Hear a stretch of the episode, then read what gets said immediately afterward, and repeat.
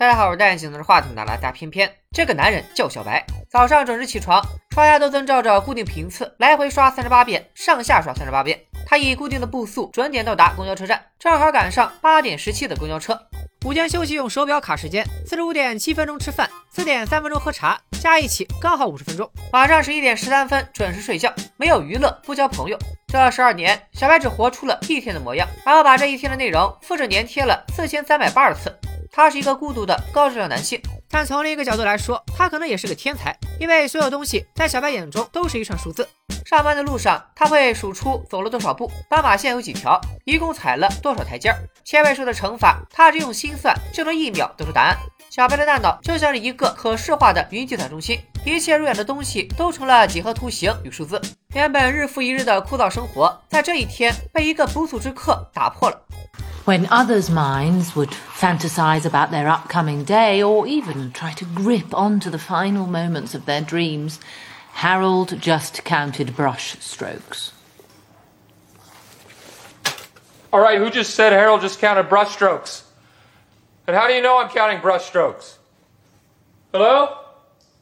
一个奇怪的声音时不时的在小白的脑子里响起，并且总能配合他现在所做的事，说出他的内心想法，就像是给自己的生活配了个解说。而这个解说还只有他一个人能听到。这种感觉要比你上课玩手机发现班主任趴窗户恐怖多了。忘了介绍，对数字极为敏感的小白有一个专业对口的工作——国税局高级审计员。国税局在大漂亮国是个执法如山的部门，别管什么政府高官、黑帮老炮，哪怕是跨国毒枭，都不敢在交税这件事上叫嚣。以往小白工作时效率很高，但今天脑子里有个声音一直喋喋不休，让他看起来魂不守舍。在档案室里，小白遇到了同事兼唯一的朋友阿秃。呆滞的小白告诉朋友自己被跟踪了。阿秃四周看了一圈，哪有人啊？林老师被空气跟踪了吗？小白神经兮兮的表示：“I'm being followed by a woman's voice。”呃，你是之前就有这种症状，还是今天才有的？好了，这个时候来活了。有一家面包店去年只缴纳了百分之八十七的税款，所以小白来店里喝茶。这个女人叫小美，是这家面包店的店长。他的政治倾向略微激进，偏向于无政府主义。小美承认自己就是故意拖欠，并且振振有词地解释，花在民生领域的那部分税钱，她很乐意给，但是花在军事和政治上的税款，她一分钱也不想出。所以她故意少交了一部分，就是在践行自己的政治理念，知行合一了属于是。出于职责，小白需要查清小美过去三年的账单。但就在交涉的时候，那个烦人的声音又响了，并且戳破了小白内心的真实想法。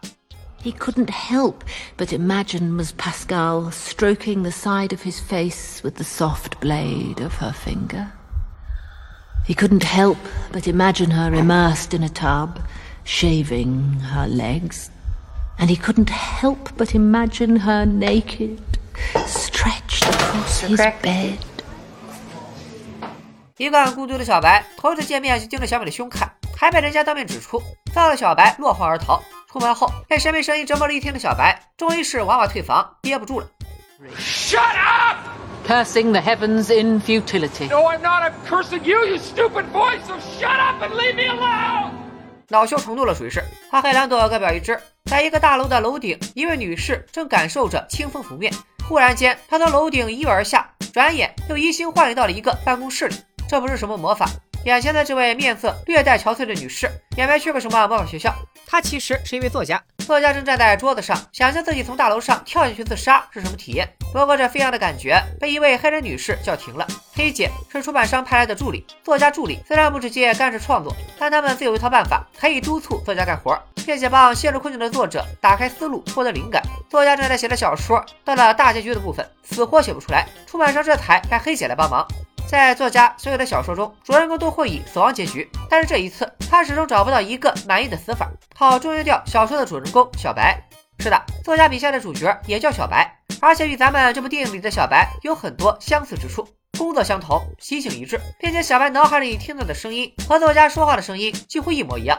难不成小白所在的次元就是作家笔下的世界？此外，作家的想象中总是会出现这么两个角色：一个小男孩刚刚得到了父亲送的礼物——自行车；一个黑人卷发女正在报纸上看招聘信息。这俩角色有啥用呢？咱们暂且按下不表。说回可怜的小白，关于脑海里的不定期出现的旁白声，以及对小美的思念与幻想，让小白最近恍恍惚惚。HR 建议他休息一段时间，于是小白早早的下班了。可就在路口等绿灯时，他手上戴的表乱码了，脑海里的旁白也开始絮叨。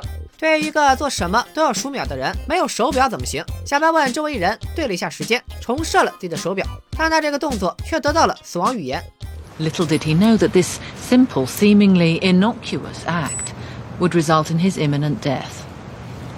What? What? Hey! Hello? What? Why? Why my death? Hello? 好家伙，说话说一半，小心以后没老伴儿。小白回到家里，发疯似的翻找，想要找到那个声音究竟在哪里传出来的。为啥说自己会死？但这注定是徒劳的。在疯狂发泄一阵后，他意识到自己需要帮助。小白先是找到心理医生，医生觉得他精神分裂。沟通失败的小白换了种问法：假如他所说的都是真的，那么医生建议他应该怎么做？I would suggest you take prescribed medication. 好了，小白的情况看起来属于玄学范畴，找心理医生是在难为人家。不过大夫最后还是指了条明路。既然你说的那个声音用词十分丰富且准确，那可能就是搞文字工作的。这样吧，我介绍你去找一个文学方面的专家，也许他能帮你什么。就这么着，小白这个皮球被踢到了一个文学教授这里。教授本来也把小白当疯子，但是通过一些细节的佐证，他逐渐相信了小白的话，并且想了许多办法，想从小白听到的细节上判断出他处在哪种故事里。起码要知道是喜剧还是悲剧。喜剧的话，估摸着结局也不错；悲剧的话，就只能等死了。教授问小白，最近有没有遇到什么特别的人？要说特别，那当然是面包店的那个逃税的小美了。小白可早就心痒难耐了。教授建议他继续和小美接触，观察一下事态会怎么发展，然后记下自己的遭遇是喜剧还是悲剧。小白坐公交车回家，结果在命运和旁白的安排下，小美居然上了同一辆公交，司机一脚急刹，却给小美送到了小白旁边的座位，两人只能礼貌地寒暄了起来。小美也接受了小白的道歉。这里大家注意，两人刚好就坐在公交车的中间位置。随着公交车拐来拐去，他们的相对位置也随之改变。由于两个人的关系一开始充满了不确定性，然而随着公交开上直路，两人的相对位置稳定下来，也象征他们在对话中逐渐建立了初步的信任关系。花开两朵，各表一枝。在瓢泼大雨中，作家正在开车，眼前突然闪现出一个骑自行车的小男孩，作家躲闪不及，冲进了河里。之前出现过的黑人求知女，此时已经成了一名公交司机。镜头一转，原来作家正在大雨中构思小白的死法。骑自行车的小男孩以及黑人女司机，就是造成小白死亡的关键。大家注意把黑人女司机和作家的助理黑姐区分一下。改天，小白又来到了面包店，核对小美过去三年的账单。待了一天之后，他发现小美为人善良，乐于助人，他真是越看越喜欢。晚上，小白准备离开时，小美邀请他尝一块自己做的曲奇。这倒不是老板娘要挑战干部的软肋，而是小美觉得，当一个人经历了糟糕的一天后，吃一块热乎的曲奇，多是一件美事儿。原本小白并不打算吃，在小美的热情招待下，他就尝了一块。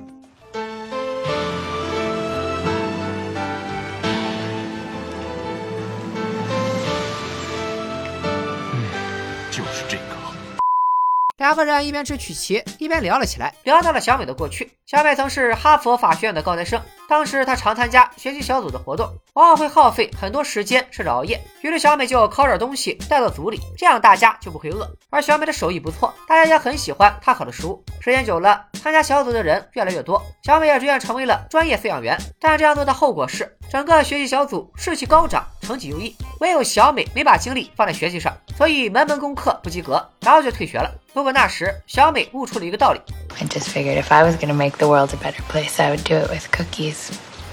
这是小美的人生观，但的确不是一句空话。起码眼前的小白就属于被改变的人。在分别的时候，小美要把剩余的曲奇给小白打包带走，但小白作为税务人员，在商户家里连吃带拿，多少有点说不过去。要不还是付钱吧，付钱就不算送礼了。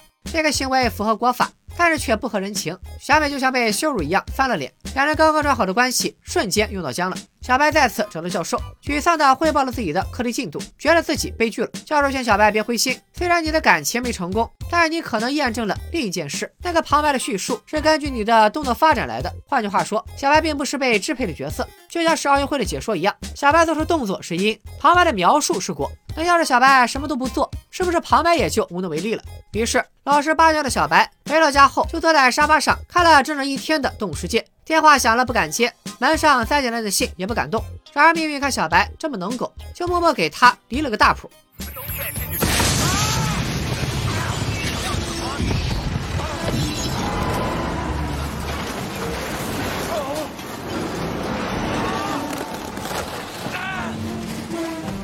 任何一个正常的碳基生物都想不到，人在家中坐，挖掘机窗外来。但凡小白家的沙发和电视调个位置，这会儿就能开席了。而你要问这个挖掘机是怎么回事，问就是人家拆迁队拆错房了。小白再次来到教授这里，觉得自己确认无疑是个悲剧。不过教授看出了另一个更重要的问题，那就是小白根本没有自己的生活。换句话说，他是生活的奴隶，而不是自己支配生活。教授给小白的建议是，不要再去想自己什么时候会死，想干啥就干点啥，不然这么活着跟死了也没什么区别。小白的家园被毁，于是投靠了朋友阿秃，并把教授提出的问题抛给了阿秃：假设你知道自己不久于人世，那你会做什么呢？阿秃回答道：他会去一趟太空训练营，因为他从九岁的时候就一直想去，但一直没有机会。阿秃的回答给了小白一些思路，他开始刻意改变自己。强迫自己打乱刷牙的节奏，不再去数任何东西，也不管那个旁白说了什么。小白还破天荒的买了一把破吉他。原来他一直对音乐感兴趣，却从来没有想过开始去做这件事。从练吉他中，小白找到了自信，开始尝试以前害怕的事情。用旁白的话讲，他的生命开始复苏，激情开始重燃，就像几十年的铁树开了花。为了不放弃任何机会，这天在小美准备下班的时候，小白端着好几袋面粉，大老远跑来找他。influences in my life that are telling me, at times quite literally, that I should come here and bring you these, but. But I'm doing this because I want you. You want me? In no uncertain terms.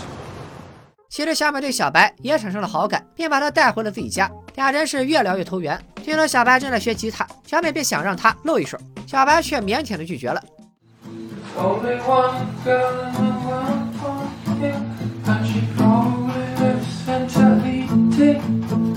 You're the whole wide world, you're the whole wide world, just to find.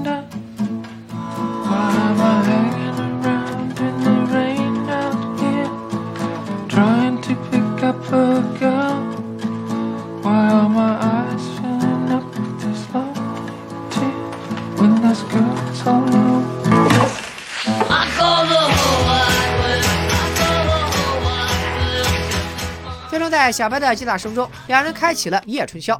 次日，小白激动地找到教授，他现在又觉得自己处在喜剧，教授也为他感到高兴。然而就在此时，小白被电视里的声音所吸引，作家正在接受采访。他告诉记者，自己下一本书写的是死亡与税收，主角是个收税员。听到这些，小白惊了，这不就是那个旁白的声音？我也惊了，难道小白压根就不是生活在作家笔下的世界，而是和作家处在同一个世界？教授也惊了，这么一来就产生了两个问题：首先，这个作家只写悲剧，他笔下的主角没一个活下来的；其次是刚刚电视放的采访是十年前的录像，此人是个英国作家，十年前旅居纽约，之后再也没有新作品问世，没人知道怎么联系他。难怪作家之前每次出场都看起来很焦虑，大口大口的抽烟。原来他这一部作品憋了整整十年。教授从书架上拿出作家的上一本书，交给小白，让小白可以试试按照书上出版社的联系方式找一找。小白跑到出版社想要联系作家，但出版社当然不会轻易交出联系方式。事到如今，小白只能和盘托出。I'm her brother. Her brother? Her brother-in-law. She has a sister. No, I'm married. I'm married to her brother. I'm one of her characters. I'm new. I'm in her new book. And she's going to kill me. Not actually, but but in the book. But I think it'll actually kill me, so I just I need to talk to her and ask her to stop. 被赶出去后，小白转念一想，也作为税务员。查个电话干嘛那么费劲？以美国税务局验过拔毛的尿性，既然作家十年前在纽约待过，那在国税局就肯定有他的报税记录，而记录上就有联系方式。于是小白直冲冲来到单位，找到作家的电话打了过去。可惜他工位上的电话坏了，朋友阿托的手机也没信号。于是小白就跑出单位去找公共电话。堂堂税务局那么多电话，随便借一个不就完了？看来小白是真的没有朋友。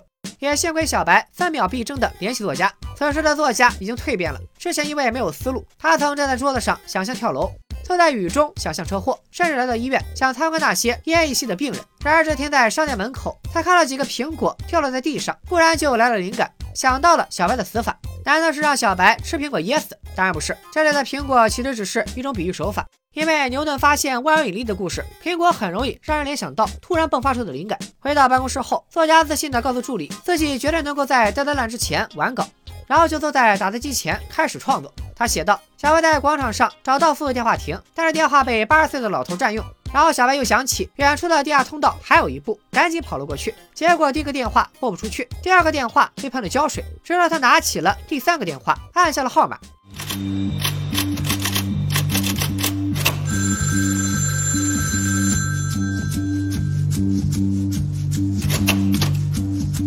作家打出电话又响了这几个字，结果自己的电话第二次响了。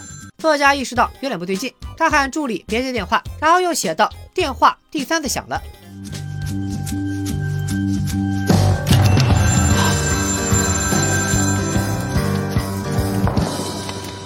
Hello?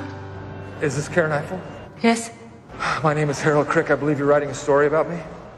接到电话的作家跟见了鬼一样，但是等他见到了小白本人，表情比见了鬼还复杂。他不敢相信眼前的男人，从形体仪态再到穿着，都和自己笔下的人物一模一样，就像青山老贼遇见柯南，柯南道尔遇见福尔摩斯，吴承恩遇见活蹦乱跳的孙悟空。当然，最后这个是有可能的。小白表示，既然我都站在你面前了，那你就不会把我写死了吧？但作家却说，虽然结局没写出来，不过已经写出大纲了，不知道有没有影响。再说，我就一写书的，我哪知道会和人命牵着上？最后助理黑姐提议，让小白把已经写好的文稿都带走看一遍，再做决定。小白把稿子拿到教授这里，他觉得自己这回死定了。教授认真的读了几遍以后，对小白表示很遗憾，这是小说的剧情走向，接下来小白必死无疑。小白提出，只要换个结局不就好了吗？但是教授告诉他，这部作品将会是作家一生的事业中最为辉煌璀璨的一部著作，彪名史册的那种。现在人家万里长征就差最后这一哆嗦了，要他修改结局恐怕不太可能。并且人固有一死，也许是走在路上猝死，也有可能在浴缸里憋死，躲了个初一，躲不过十五。而且那些死法，感觉不如作家安排的那样富有诗意和英雄气息。It's the nature of all tragedies, Harold. The hero dies, but the story goes on forever. 看到这里，大家可能会觉得作家不可理喻，难道他的事业比活生生的一条人命还重要吗？也可能会觉得教授莫名其妙，他没有劝说作家改主意，反而劝小白想开点，这不就是站着说话不嫌腰椎前盘突出吗？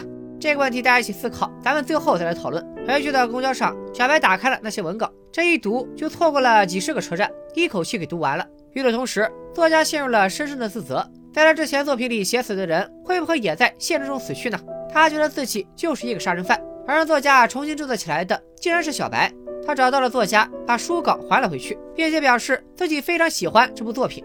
I, I read it and, and I, I loved it. And there's only one way it can end. I mean, I, I don't have much background in literary anything, but this seems simple enough. I love your book, and I think you should finish it.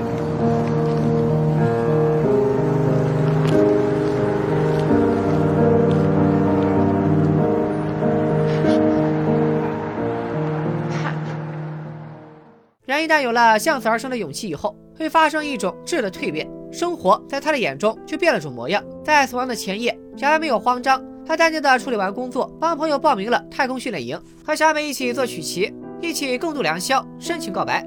他还告诉小美该如何做才能合法的避掉不想交的那一部分税。之后，小白独自回到破洞的家，等时间到了，看着像往常那样洗漱上班，淡然赴死。作家也开始码字，他这样安排小白的结局。趁着小白的手表崩溃后，他向路人问了时间校对，那个时间其实比标准时间晚了三分钟。以前小白总是八点十七分准点赶上公交，但这一次他八点十四就到了公交站。就在公交快进站时，一个孩子骑着自行车突然摔倒在地上。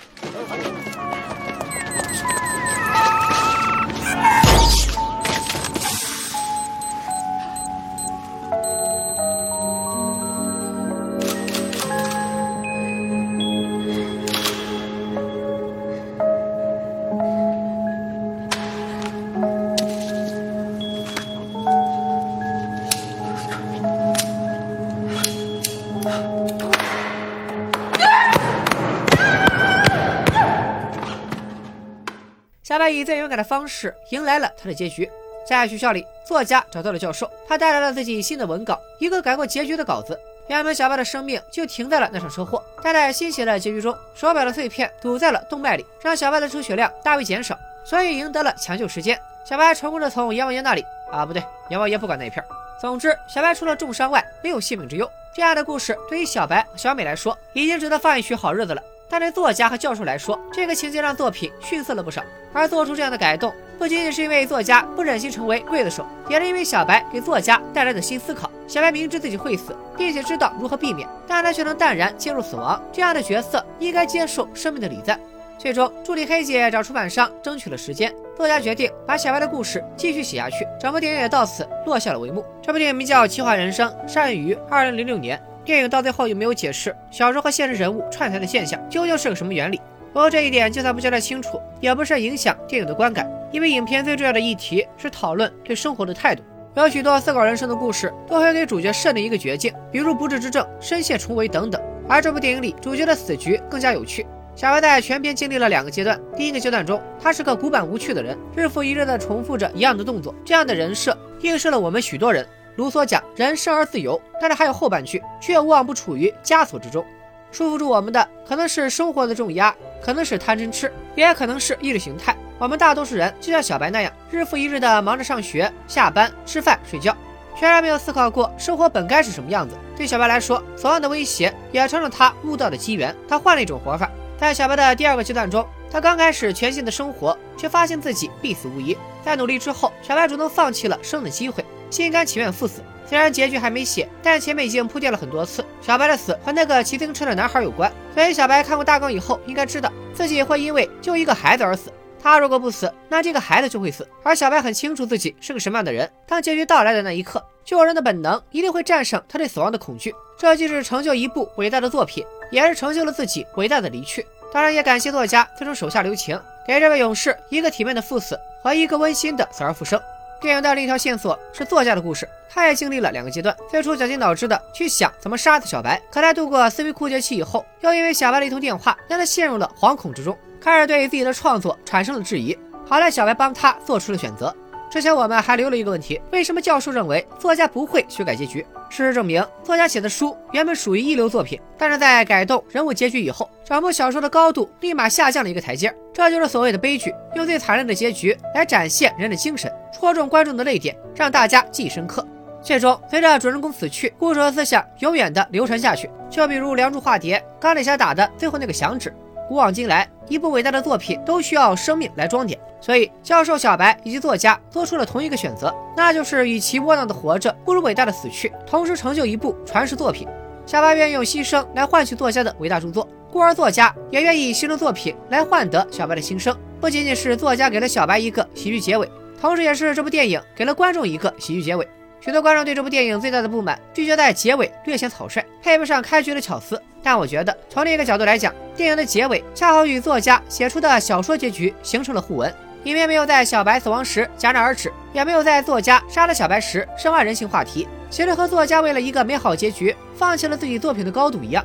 当然了，生命和艺术作品哪个更宝贵，也是老生常谈的话题了。奇葩说第六季就有这么一个辩题：博物馆着火了，你会选择救名画，还是选择救猫咪？画最好的归宿就是烧的，比蒙娜丽莎更美的就是正在燃烧的蒙娜丽莎。大家会选择救谁呢？其实这种问题并没有标准答案。如果是我，我选 C，先救火。回到这部《奇幻人生》，影片的结局会不会还暗含这么一层意思？再伟大的作品也会因循旧例，就像是悲剧用死亡来升华人物。这样的做法从几千年前就一直在用，但真实的生活往往比起文学作品更荒诞、更没有逻辑。电影的原名叫《Stranger Than Fiction》，出自马克吐温的名句，大概意思是真相比小说还要不可思议。因为文学作品是讲逻辑的，而现实并非如此。正因如此，当套路中的虚拟人物出现在现实里，我们就得用没什么逻辑的生活视角去对待。而作家肯打破悲剧的常规结尾，也呼应了电影中打破生活枷锁的主张。影片中许多地方都传达出了电影对生活的态度，那就是做你想做的事。这句话说起来容易，想要做到真的很难。毕竟生活是一场马拉松，不是短跑。我们不见得要向电影里的小白学习，但若是能引起大家对生活的思考，那这部电影就是有意义的。今天就和大家分享到这里，咱们下期视频再见，拜了个拜。